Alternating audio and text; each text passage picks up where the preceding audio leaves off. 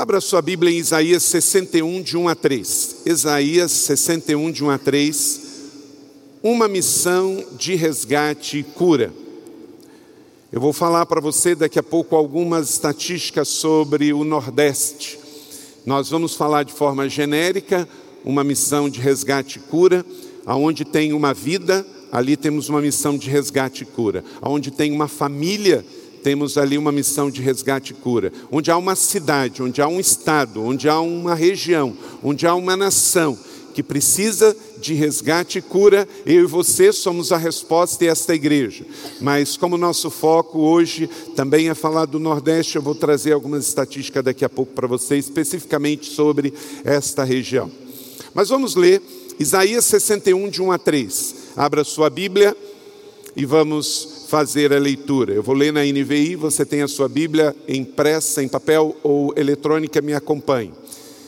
Está escrito: O Espírito do soberano Senhor está sobre mim, porque o Senhor ungiu-me para levar as boas notícias aos pobres, enviou para cuidar dos que estão com o coração quebrantado, anunciar liberdade aos cativos e libertação das trevas aos prisioneiros, para proclamar o ano da bondade do Senhor e o dia da vingança do Senhor, nosso Deus, para consolar todos que andam tristes e dar a todos os que choram em Sião uma bela coroa em vez de cinzas, o óleo da alegria em vez do pranto, e o manto de louvor em vez do espírito deprimido.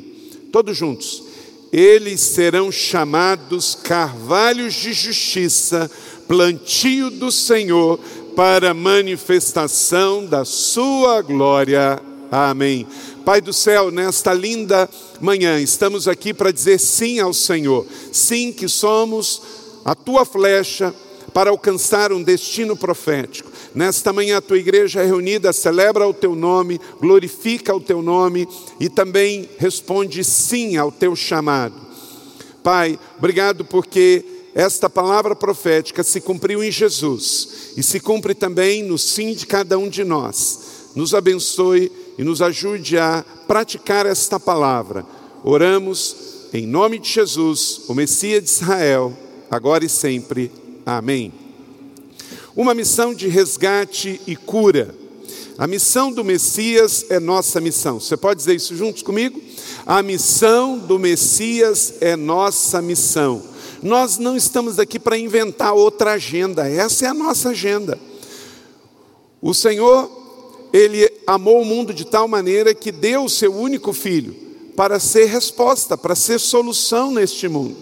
E Ele, quando cumpriu a sua missão aqui na terra, ele foi ao céu, mas ele enviou o conselheiro, o consolador, que nos capacitou para continuar essa missão.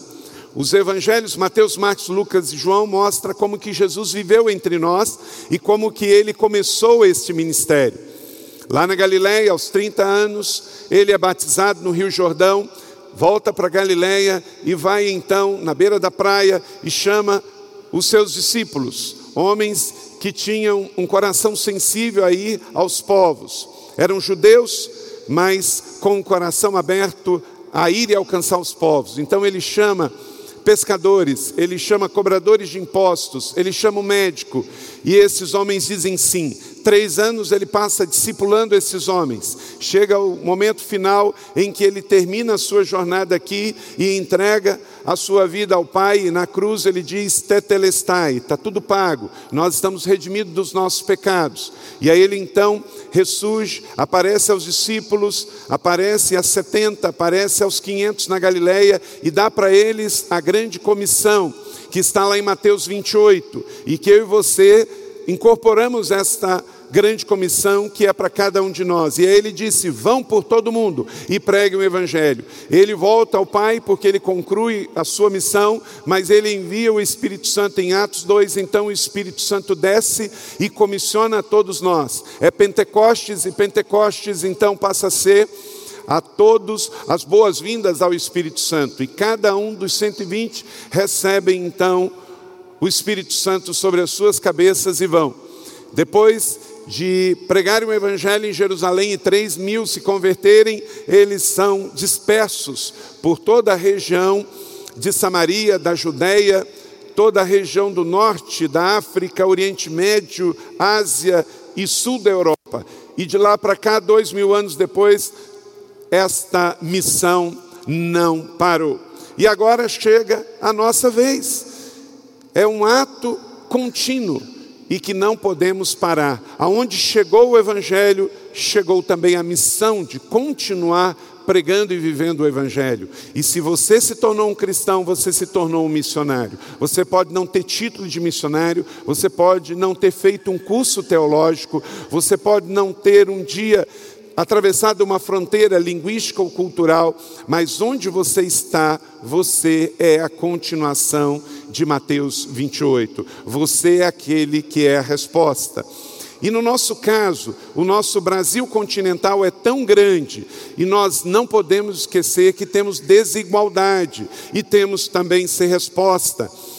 Eu quero aqui passar para vocês algumas informações sobre a realidade do Nordeste. Veja só, IDH, que é o Índice de Desenvolvimento Humano. No Nordeste é 0,66. No Brasil é 0,756. Veja como no Nordeste a situação é pior. Alfabetização. No Nordeste, 82%. No Brasil, 98%. Violência. No Nordeste, 46,9%. No Brasil, 31,6%. Saneamento básico. Nordeste, 44%. No Brasil, 45%. Mortalidade infantil no Nordeste 16,6, no Brasil 12,35. Rendimento domiciliar, Nordeste 829, o Brasil 1373, quase o dobro. Desemprego no Nordeste 14%, no Brasil 12%. Expectativa de vida nordestino no Nordeste 73, do brasileiro 76. Agora, queridos, esses números ficam ainda mais agravantes se a gente tirar a região norte. Esses números ficam um pouco mais perto, porque aqui está incluído os cinco estados da região norte. Mas se tirarmos, eles ficam mais gritantes. Mas mesmo mantendo a região norte, junto com as outras três regiões do Brasil, centro-oeste, sul e sudeste, o nordeste não consegue ter um índice sequer melhor do que o do Brasil. Então, em todos os índices, quando você compara norte, é, Nordeste com o Brasil, mesmo tendo todos os problemas gravíssimos do Norte, ainda assim o Nordeste perde para a realidade brasileira. Então, diante disso, temos sim uma dívida para com o Nordeste, porque so, somos todos brasileiros e o Nordeste é o Brasil.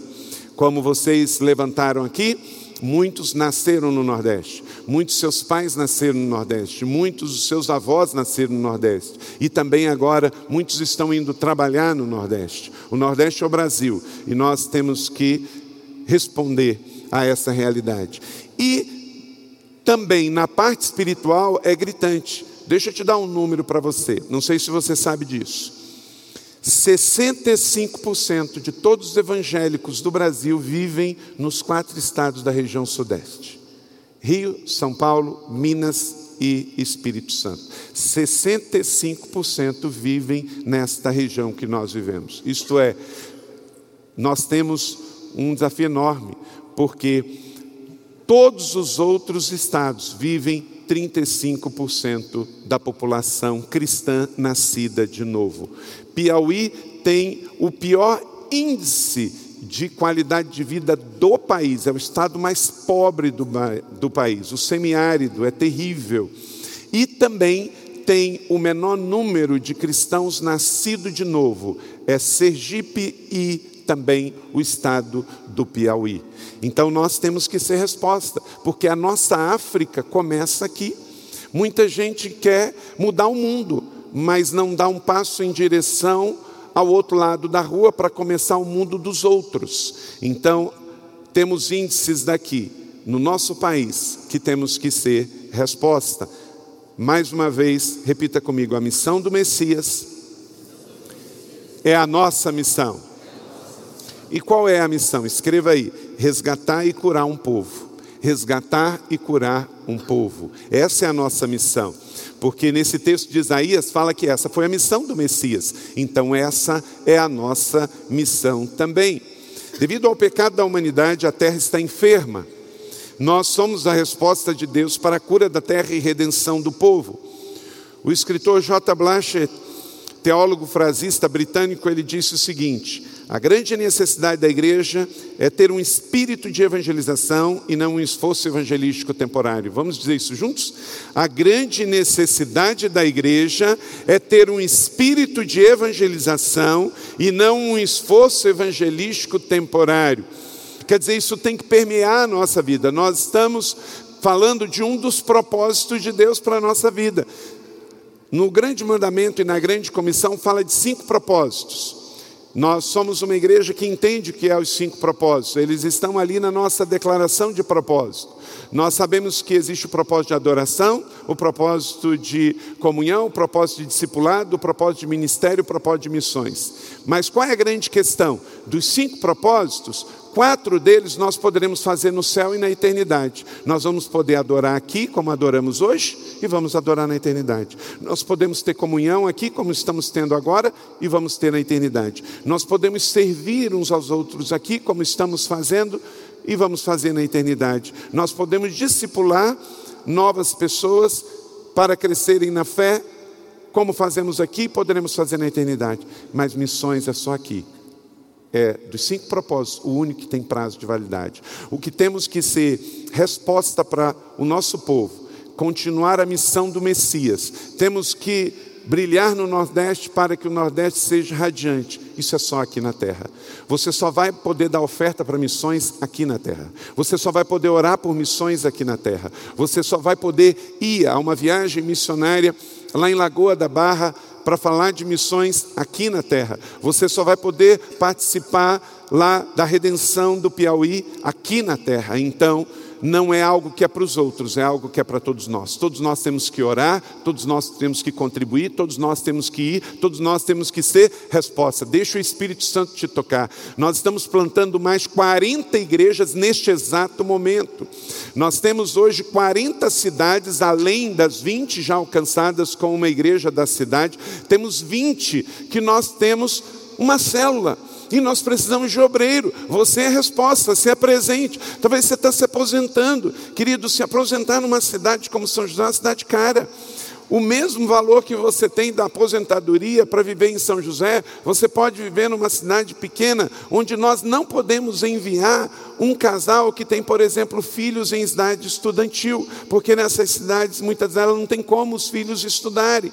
Mas você pode ir para lá viver porque você está aposentado. E aí você vai ficar aqui, numa cidade cara, gastando sua aposentadoria. Você pode viver bem, você pode cumprir um chamado lá e plantar uma igreja e ser resposta de Deus. E aí manda os filhos para cá para que sejam treinados e capacitados. Temos o IP, temos o IC College, vamos ter a faculdade.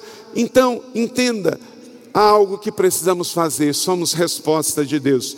Por isso, toda a criação espera a volta do Senhor, a volta do Criador. Veja só como que está o mundo que nós vivemos. Romanos capítulo 8, versos 22 a 23.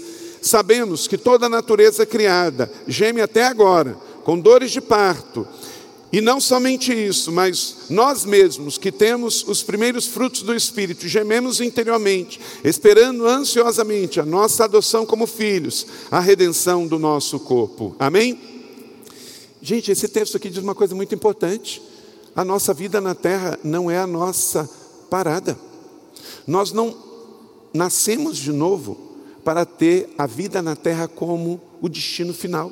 Nós estamos aqui de passagem. A vida na terra é breve, curta, temporária e passageira. Então, o recurso que eu tenho tem a ver com a expansão do reino. O que eu sei na minha mente, o grau de escolaridade que eu alcancei, tem a ver com o reino de Deus. O recurso que eu tenho de conhecimento tem a ver com isso também. A minha profissão, como vimos o testemunho do Nilson, o que você tem nas suas mãos é os seus cinco pães e os seus dois peixes. No final das contas, gente, quando a gente morrer, é quantas pessoas vão estar no céu por causa da decisão nossa de continuar a obra do Messias de ser resgate e cura. Ou quantas pessoas não foram pela nossa decisão de não ser a resposta. É isso que vai sobrar. Quantas pessoas vão estar no céu por causa do meu sim e quantas pessoas não vão estar no céu por causa do meu não? É isso que vai sobrar no final das contas. Então, igreja da cidade, irmãos e irmãs, adolescentes, jovens, adultos, casais, cada um que está aqui, se você é solteiro, casado, divorciado, se você é viúvo, nós somos a resposta de Deus. Nós somos a resposta para resgate e cura de um povo que começa na nossa cidade, se estende pelo nosso estado e agora focando a região que mais precisa no nosso país, que é o Nordeste brasileiro, com os piores índices. Não podemos mudar o mundo todo, mas podemos mudar o mundo de alguém. Podemos mudar o mundo de alguém. Eu não sei se tem uma foto aí de uma menina que o pessoal fotografou numa das casas que visitaram lá no Nordeste. Olha essa menina. Eu estava conversando, quem mandou essa foto foi o irmão Enéas, ele me disse que essa menina fica o dia inteiro assim. Ela não interage, as pessoas foram visitar, elas estão lá. Essa menina vale a pena investir para mudar a realidade. Muito provavelmente, não, não julgar, mas quando a, menina, a, criança fica muito quieta assim, ela tem traumas, ela tem abuso, abuso, ela tem histórias muito ruins na sua memória. E se a igreja não for a resposta, gente, qual o futuro dessa menina? O que espera a realidade dela? Então nós não podemos mudar o mundo todo, mas talvez a gente possa mudar a realidade dessa menina. E aí já vai ter valido a pena já vai ter valido a pena. Por uma criança, por uma família. Mas uma igreja tão grande como essa, a gente pode encontrar muitas meninas dessas, muitas famílias como aquela está vivendo. Não podemos resposta, ser resposta para o mundo todo, mas podemos. E, gente, o que, é que acontece com a igreja da cidade? Tudo que a gente faz aqui inspira outras igrejas.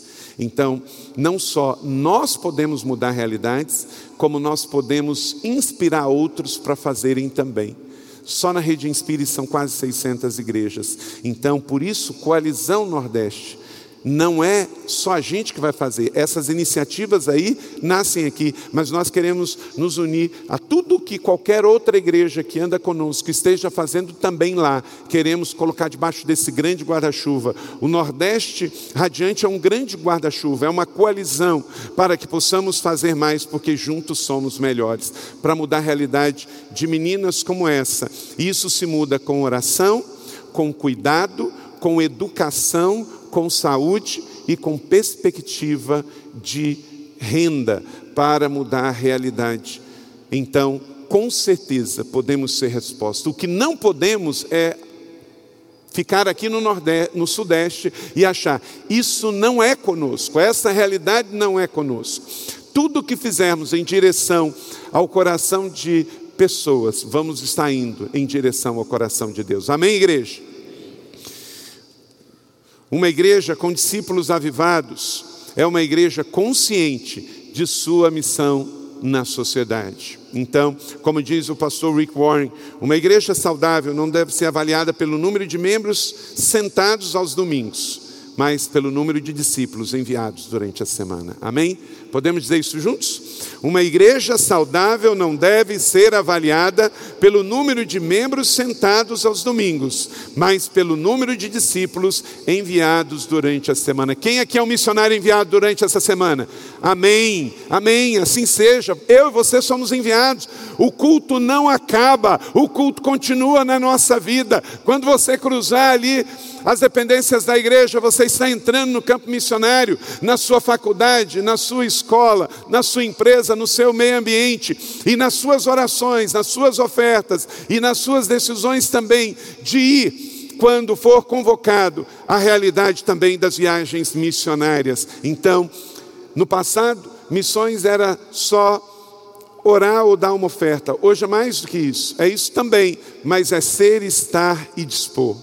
Para resgatar e curar o nosso povo. Anote aí oito princípios bíblicos nesse texto de Isaías, reafirmado pelo Messias Jesus, que tomou esse papel para si e nos entregou na grande comissão de Mateus 28. Primeiro, responder ao envio de forma pessoal. Para resgatar e curar o nosso povo, nós precisamos responder ao envio de forma pessoal. Verso 1, leia comigo mais uma vez porque o Senhor ungiu-me para levar boas notícias aos pobres. Todo mundo aqui que foi batizado foi ungido neste chamado. Todo mundo. No dia em que você disse sim para Jesus, que você desceu as águas, quando você se levantou das águas, você nasceu de novo. E aí você nasceu ungido, renasceu ungido para levar boas notícias. Gente, quanta gente só está levando notícia ruim.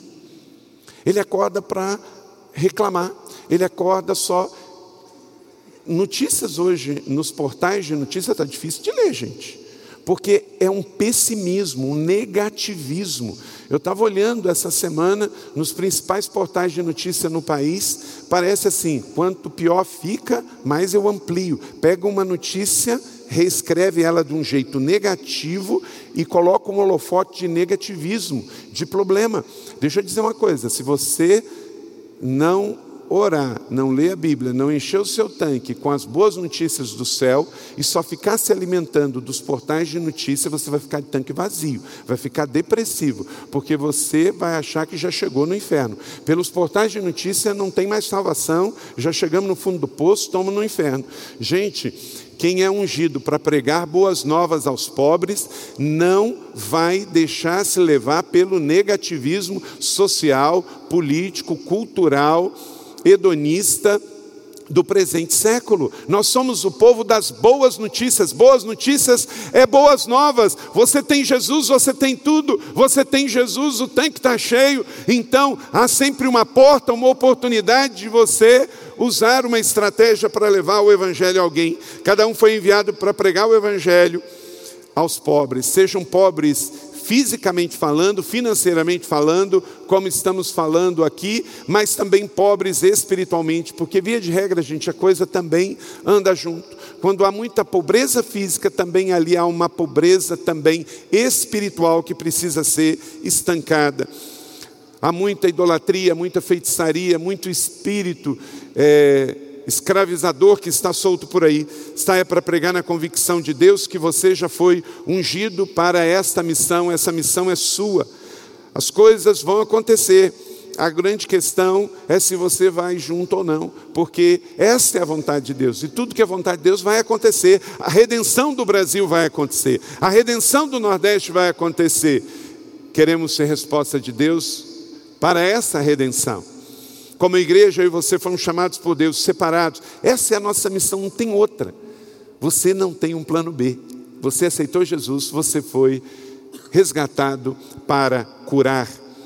Eu vejo um novo tempo, eu estou otimista, eu acredito que dias melhores virão sobre a igreja brasileira, sobre a nossa nação. Somos resposta de Deus para o mundo.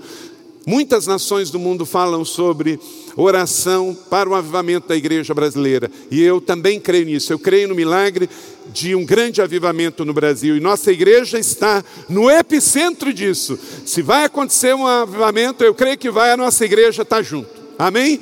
E aí nós estamos juntos, que somos uma igreja família. Nossas crianças têm a ver com esse avivamento. Nossos adolescentes têm a ver com esse avivamento. Você, nossa herança real, nossas famílias, nossas femininas, nossos homens de honra, nossa juventude é leve, nossas crianças de ignição, nossos diamantes, todos estamos juntos. Somos resposta de Deus para esse tempo. O texto fala dos pobres. Quem são os pobres? Aquela mesma multidão que Jesus viu na Galiléia e falou assim: esses aí são os que não têm pastor, e Jesus teve compaixão delas.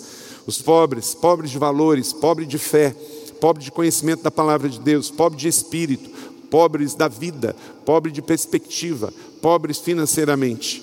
Por isso, de forma tão especial, hoje destacamos a realidade do Nordeste. Essa missão de pregar o Evangelho vai gerar cura para um povo, e todos fomos e somos chamados para isso. Você tem os seus dons, você tem a sua habilidade, um é protético, outro é médico, outro é marceneiro, outro é professor, mas todos somos chamados. Eugene Smith, pastor norte-americano, ele diz que toda idade é ideal para a evangelização, porque Deus não tem netos. Vamos dizer isso juntos? Toda idade é ideal para a evangelização, porque Deus não tem netos. Ele quer ganhar crianças, adolescentes, jovens, adultos, terceira idade, idosos, porque Ele tem filhos a serem resgatados.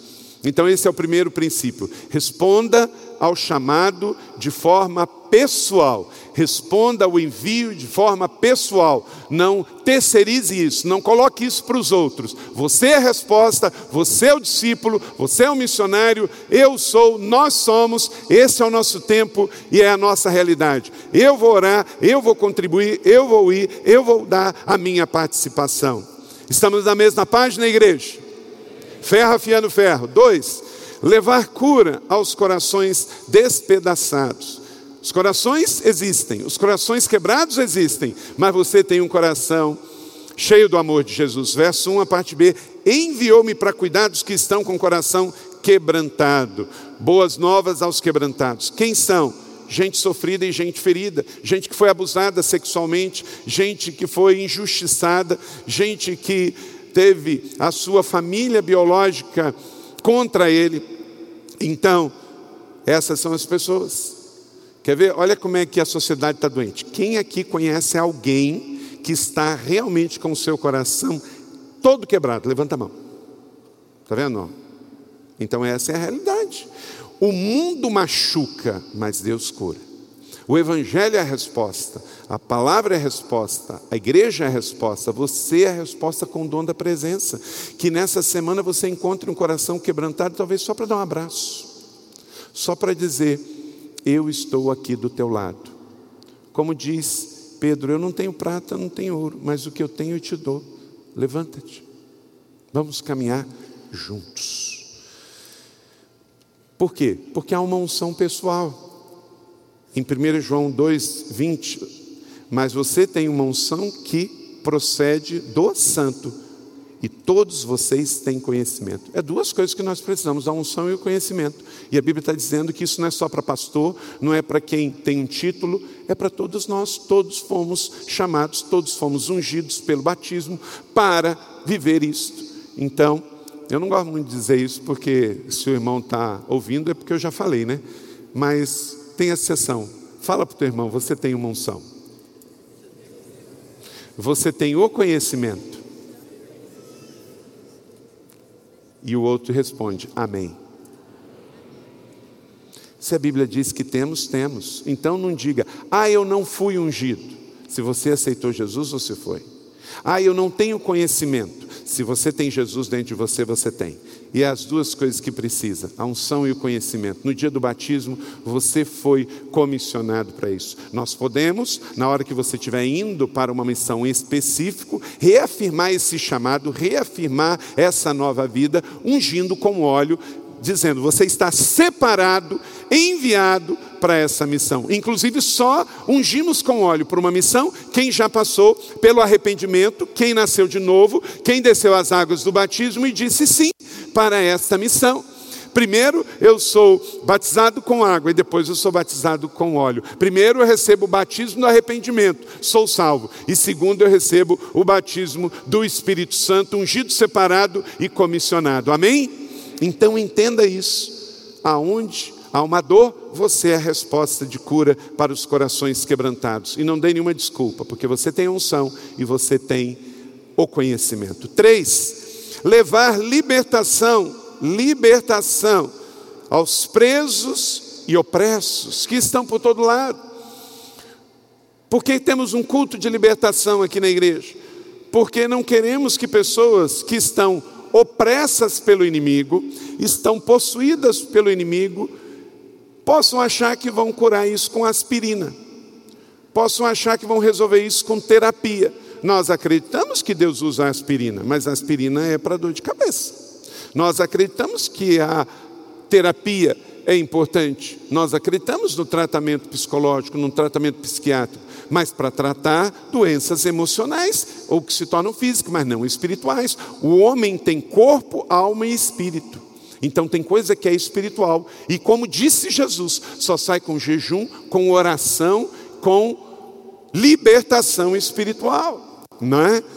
Então as pessoas estão por aí e nós vamos encontrar aqui, em outras cidades, em outros lugares.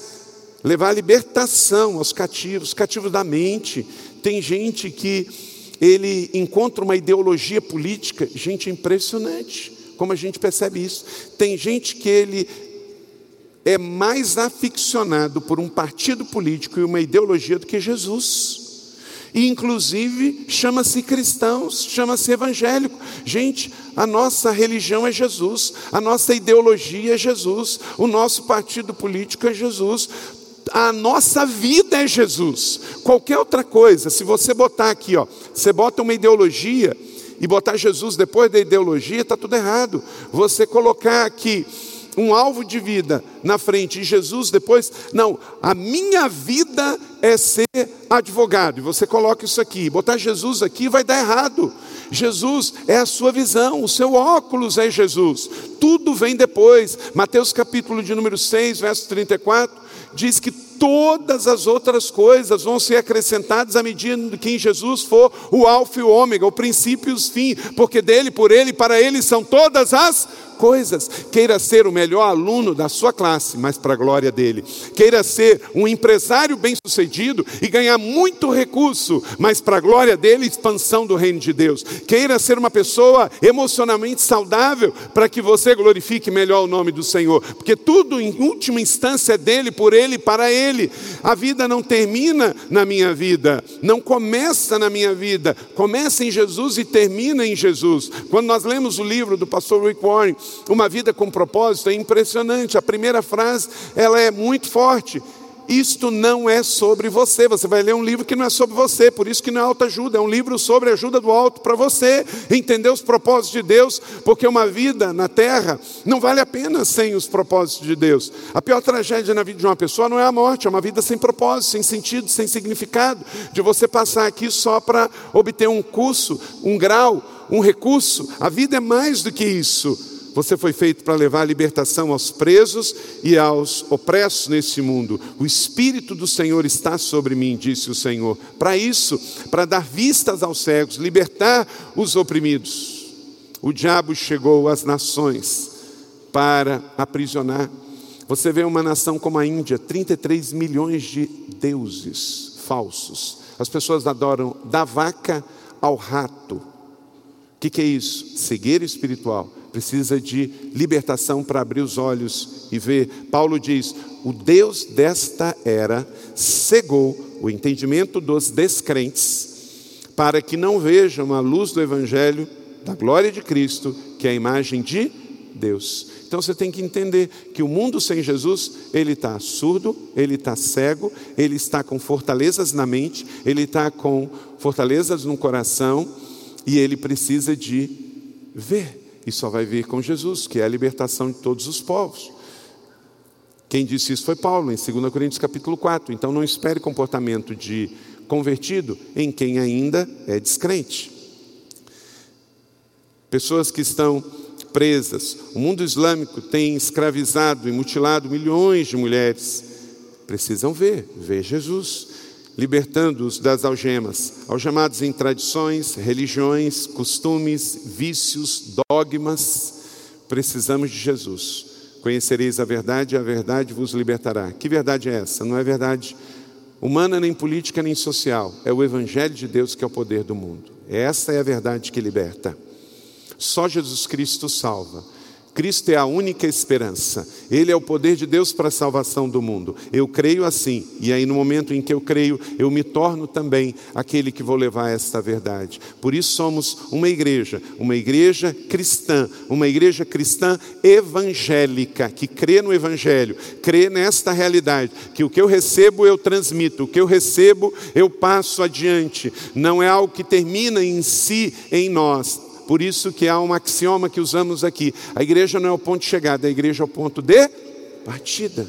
Por quê? Partida para onde? Partida para mudar a realidade social e espiritual do mundo, libertar das algemas, das amarras, das opressões, da tradição, religião, costumes, vícios e dogmas, porque isso às vezes em nome do bem tem aprisionado e escravizado pessoas. Somos o povo livre, da liberdade chamados para libertar em Cristo. Quarto, anote aí, levar esperança aos desanimados. Quem aqui conhece pessoas que estão atravessando tristezas, desesperanças e até depressão? Levanta a mão. Está vendo? Muitas pessoas. Porque essa é a realidade do mundo que vivemos. Então não podemos nos confortar com, com concordar com isso sem reagir, para proclamar o ano da bondade do Senhor. Verso 2, a parte A, é a nossa proclamação. Gente, não é o ano da maldade do Senhor, é o ano da bondade. Por isso cantamos aqui: Deus é bom. Em todo tempo, Deus é bom. Então, que nessa semana você seja um agente de proclamar o ano da bondade do Senhor. Proclame a bondade do Senhor na sua casa, nas suas redes sociais, com as suas escolhas e decisões, de ser resposta de Deus. É o ano de proclamar a bondade do Senhor.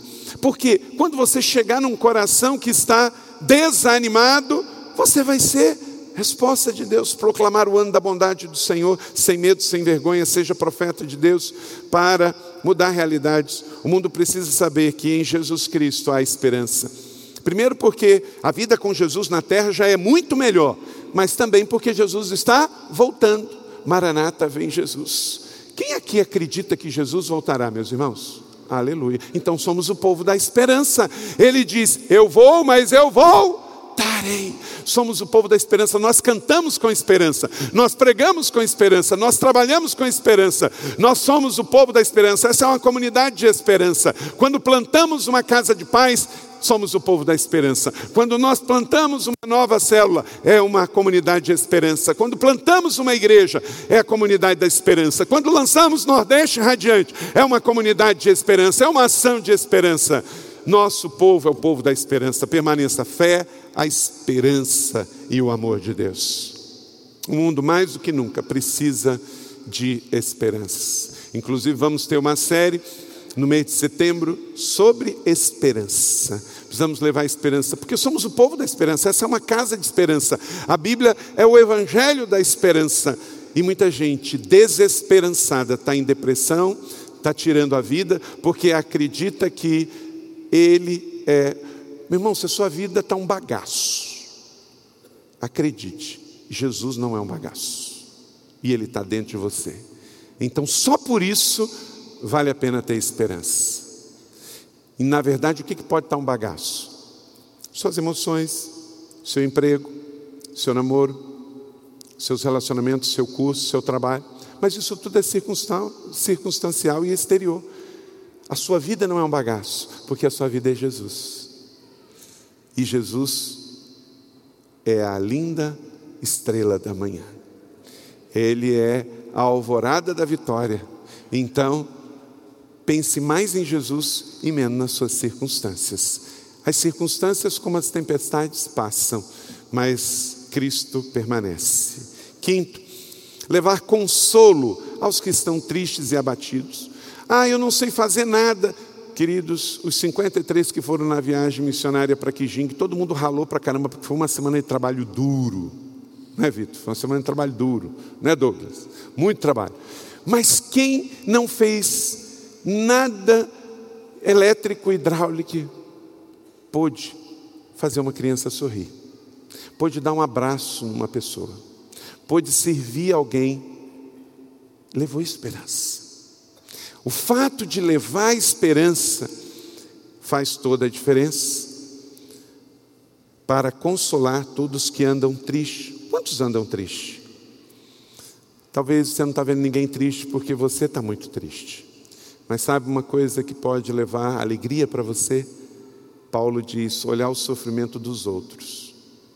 Não parta da abundância, do que, da escassez do que não, você não tem. Olhe para a perspectiva do que você tem, a perspectiva do que você tem. Você tem mais do que você merece. Quem é que tem consciência disso? De que recebeu mais do que merece. Então isso tem que encher o seu tanque. Então não parta essa semana, é uma semana nova. Ela vai terminar ruim. Se você não partir do pressuposto que você já é mais que vencedor. Você já recebeu um depósito antecipado. Pelas ruas, pelas cidades, pelos aeroportos, você vai ver muita gente triste. Não porque sofreram alguma perda, mas porque ela não tem a alegria essencial, o fruto do Espírito. A grande questão é o seguinte: deixa eu dizer uma coisa, olha para cá. Quando um não crente está triste, ele está triste em essência, porque ele não encontrou a razão de viver. Então é comum encontrar uma pessoa que não tem Jesus triste.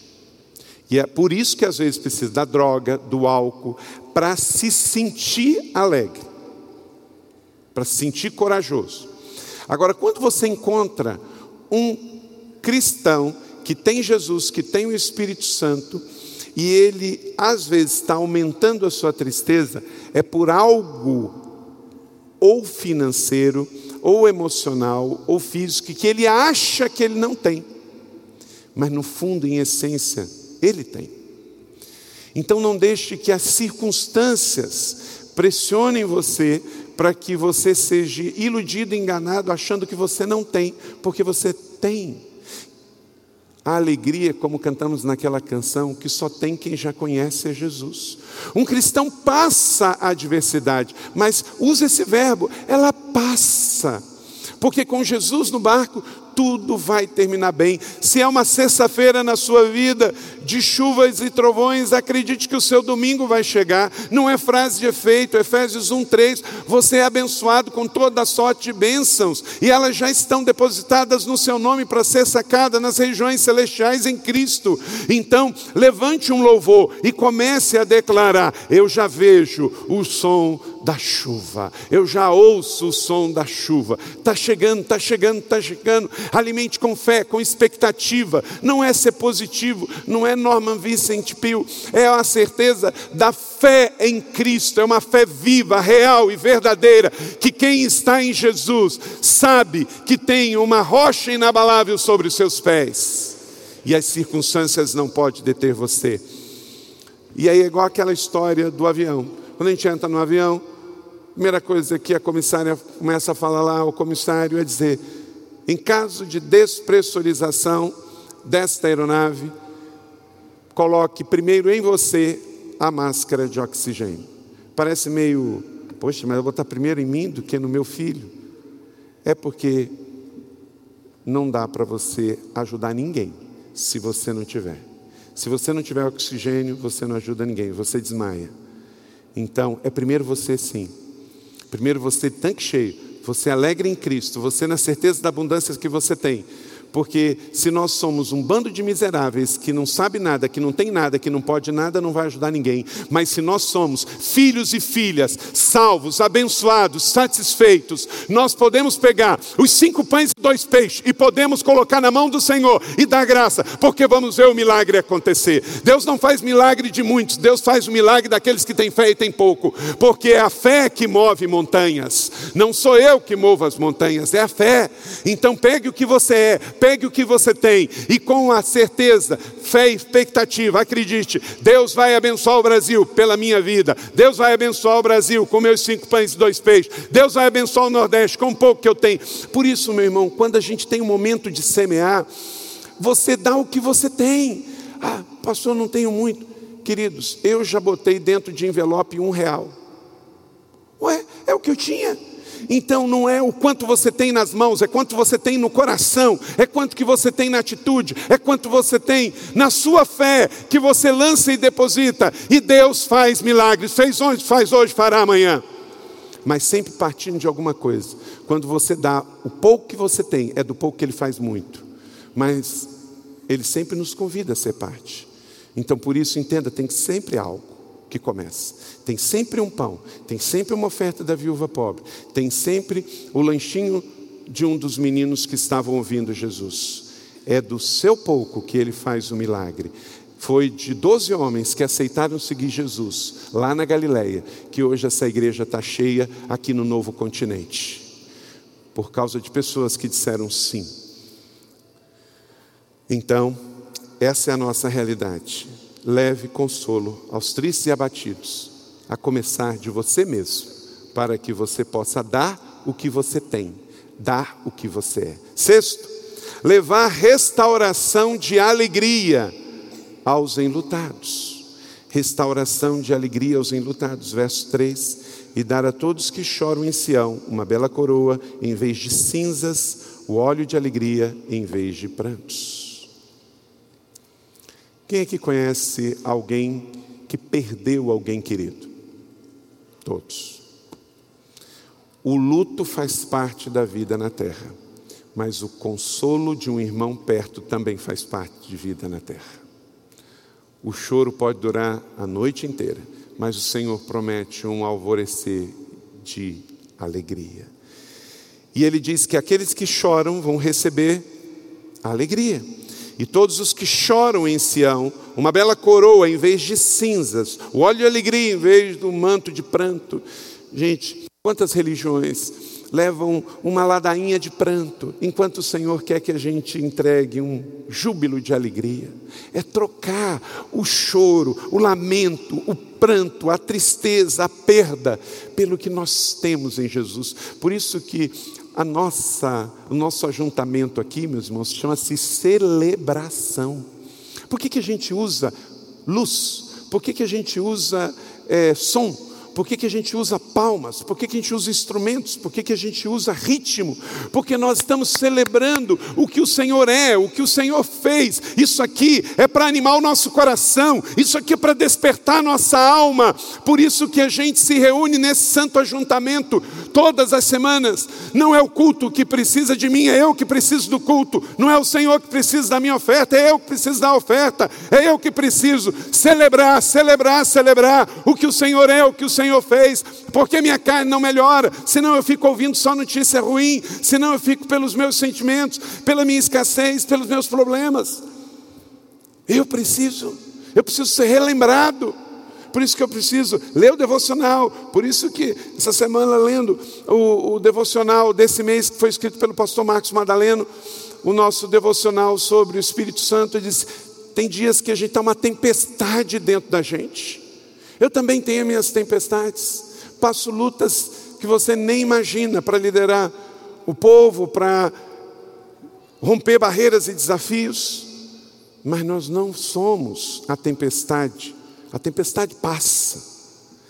Mas para isso eu preciso dos meus irmãos, eu preciso da oração mútua, eu preciso do encorajamento mútuo, eu preciso da reunião, da grande celebração. Eu preciso que alguém diga: Eu estou contigo, nós estamos juntos, avante, adiante. Restaurar a alegria dos enlutados. Se você perdeu algo, o Senhor vai restituir com alegria. Se você perdeu alguém, acredite, o consolo e o consolador está com você. E o Senhor troca as cinzas do lamento por um brado de júbilo. Creia nisso em nome de Jesus. Você não é a sua perda, você não é o seu luto, e por isso que celebrando Jesus, nós vamos levar essa, celebra essa celebração e essa alegria para os outros. A igreja é agente de Deus. Levar o óleo da alegria é nossa missão. Vamos dizer isso juntos?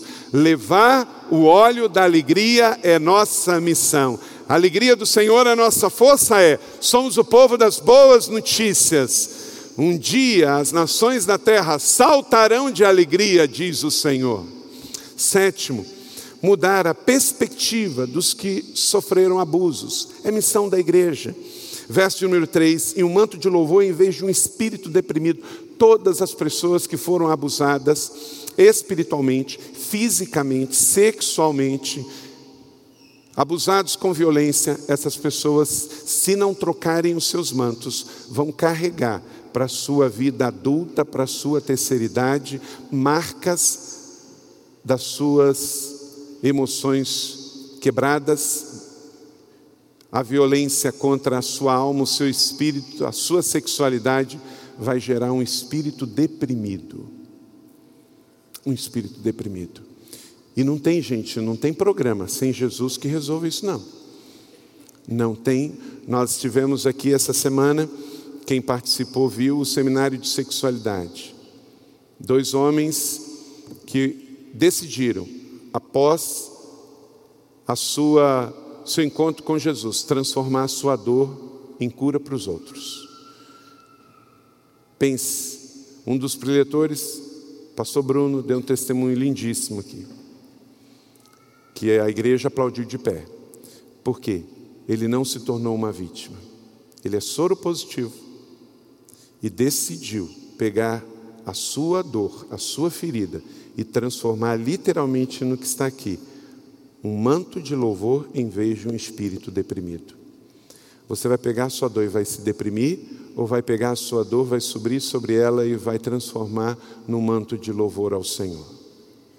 A vida é feita de escolhas. Em nome de Jesus Cristo de Nazaré, não sou eu que estou falando, o Espírito Santo pediu para entregar a você essa mensagem. Você não é vítima, você não é uma pessoa que foi esquecida aqui nesse mundo. Você é um filho amado de Deus e o Senhor está contigo para você ser protagonista na sua história. Você foi feito pouco abaixo dos anjos, com dinheiro ou sem dinheiro, com saúde ou sem saúde, com talento ou sem talento. Você é um filho amado de Deus. Tome posse daquilo que você é em Cristo e use a sua realidade para mudar a realidade dos outros, mudar a perspectiva dos que sofreram abuso. Se você foi abusado e você conseguiu dar um passo para frente, Deus está te revelando um ministério. Qual é a melhor pessoa para aconselhar uma pessoa que está atravessando um câncer? É quem já teve a dor de uma quimioterapia, de uma radioterapia queimando dentro dele. Então você sabe o que é isso. E você pode ser um instrumento de cura para outras pessoas. Não deixe que feridos firam, deixe que feridos curados levem alívio e liberdade. Amém? E por último, celebrar os feitos de Deus, os feitos de redenção do Senhor. Versos 3c. Eles serão chamados carvalhos de justiça, plantio do Senhor, para manifestação da sua glória. O propósito da vida é glorificar ao Senhor. Não é se alegrar em si. Gente, olha para cá. Onde está na Bíblia que nós fomos feitos para ser felizes? Às vezes a gente tem um evangelho que não tem nada a ver na Bíblia soprando nos nossos ouvidos. O Senhor fala que nós estamos aqui para cumprir um propósito e uma missão. A perspectiva de que ao fazer isso nós temos a alegria do Senhor porque eu estou tão focado nele, na missão, que tudo que está nas minhas mãos, tudo que eu sou, se torna parte dessa missão com alegria. Aquele que leva a preciosa semente vai estar também andando e chorando, mas voltará com cânticos de alegria. Então, a alegria não é um fim em si mesmo, mas é o resultado de obediência. Então não fique triste porque vivemos num mundo pressionado, que todo mundo tem que ser bonito, todo mundo tem que ser. É, é, é a pressão do Instagram, é a pressão do, da estética, é a pressão do. Está todo mundo bom o tempo todo. Isso não é verdade. Mas eu sei que com Jesus tudo vai ficar bem eu vou confiar, eu vou atravessar o meu deserto, eu vou atravessar a minha dor, eu vou atravessar a minha tristeza. E enquanto eu faço isso, eu encontro no Senhor a minha alegria, a minha realização, minha fonte de satisfação, minha missão e meu propósito. E quando eu vejo, eu estou fazendo uma criança sorrir, eu estou fazendo um casal se reconciliar, eu estou ensinando o Evangelho de Jesus. Uma pessoa está sendo liberta através das minhas mãos, alguém está encontrando destino através da minha vida. Faça da sua vida o propósito de Deus Deus nessa terra. Nós estamos aqui para a salvação e cura de um povo. É, começa aqui e vai para o Nordeste. Descenso de destino, de propósito de missão. A sua vida, meu irmão, minha irmã, em nome do Senhor Jesus eles serão chamados carvalhos de justiça. Quem? Eu e você, e aqueles a quem nós alcançarmos também, serão chamados plantio do Senhor, para manifestação da sua glória. Meu irmão, olha para cá, olha isso. Você vai ser chamado, ali ó, vai, uma manifestação da glória de Deus. O mundo não vai ver isso, mas Deus está vendo isto. Está escrito: aquele que leva a preciosa semente andando e chorando voltará sem dúvida alguma, com alegria, trazendo consigo os seus molhos. Salmo 126, 6. C.S. Lewis diz: Deus não nos chamou para ser testemunhas e não advogados. Então, você é testemunha do que Deus está fazendo na sua vida e no mundo. Não precisa ficar defendendo Ele, não.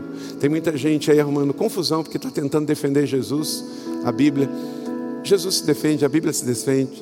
Você é testemunha do que Ele fez e não advogado dele. A missão cristã do evangelismo é a única razão para estarmos aqui na terra. Quem aqui tem Jesus e não foi para o céu ainda, só tem um, uma, um motivo. Você está aqui para ser missionário, para ser flecha, para ser discípulo. Uma das marcas mais visíveis de uma igreja avivada é a paixão pelas almas sem Cristo. Dietrich Bonhoeffer, morto aos 35 anos pelo nazismo, amando literalmente de Hitler na Segunda Guerra, ele diz: a igreja só existe como igreja quando ela é relevante para os outros. Então, que isso seja uma verdade imensurável na nossa vida, porque o Espírito de Cristo é o Espírito de missões, e quanto mais nos aproximamos dele, mais dedicados nos tornamos como missionários. Amém?